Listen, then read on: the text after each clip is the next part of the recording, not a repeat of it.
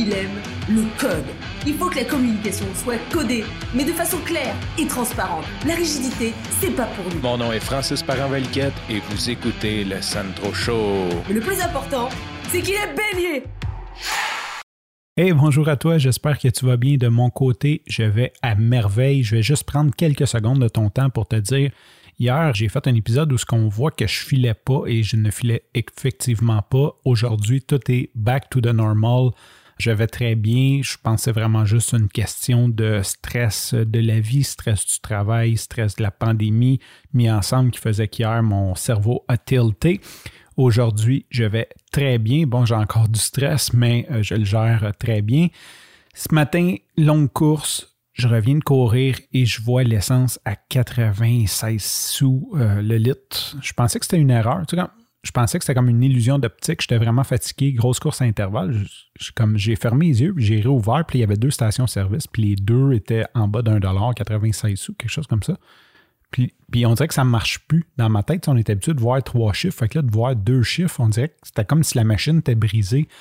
Je n'écoute pas les nouvelles. Euh, j'en ai peut-être parlé dans d'autres épisodes. Je suis vraiment le gars le moins informé qui existe. Je pense qu'il va y avoir une catastrophe, puis je ne le saurais pas. Je ferai un épisode de podcast là-dessus sur euh, la surinformation ou comment qu'on peut très bien vivre sans suivre ces nouvelles-là. Et même qu'au contraire, il y a tellement de négativistes là-dedans que ça nous met mal à journée longue. Donc, essayez de ne pas écouter ça. En gros, j'étais pas au courant que l'essence avait baissé de quasiment 30 en, en, je sais pas, en une semaine, en quelques jours.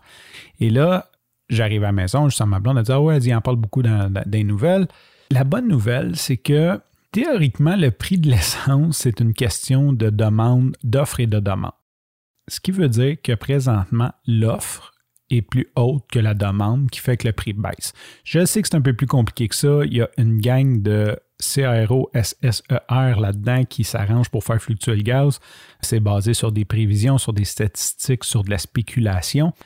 Mais généralement, quand le prix de l'essence baisse, c'est vraiment parce qu'ils en ont trop et ils ont peur que les réserves débordent. Ils veulent en vendre, donc ils mettent moins cher pour essayer d'écouler leurs réserves.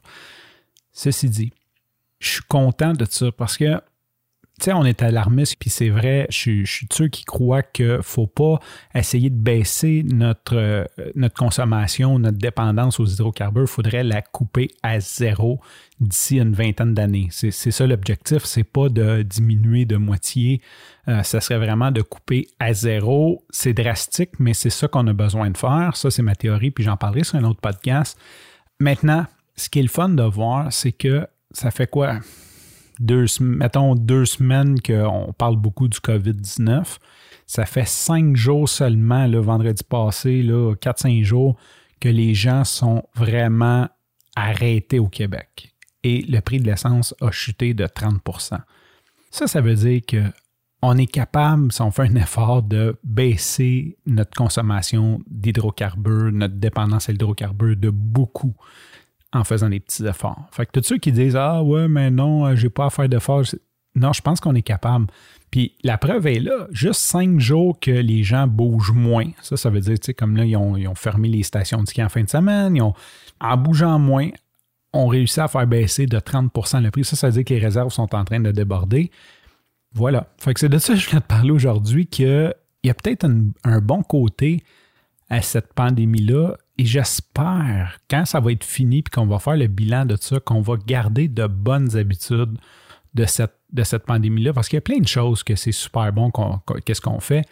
Je crois qu'il y a beaucoup de précautions qu'on prend présentement pour la pandémie qui vont être très bonnes, euh, autant pour nous, pour notre santé, la planète, le better good, et ça pourrait être bien qu'on y pense quand la ressource reviendra, quand, quand on, sera, on sera de retour back in force après, le, après la pandémie, qu'on pense à ces moments-là et qu'on essaye de peut-être avoir un mode de vie un peu plus frugal par rapport à ça. C'est ce que j'avais à dire aujourd'hui. Je te remercie pour ton écoute. Je te dis à demain et bye bye.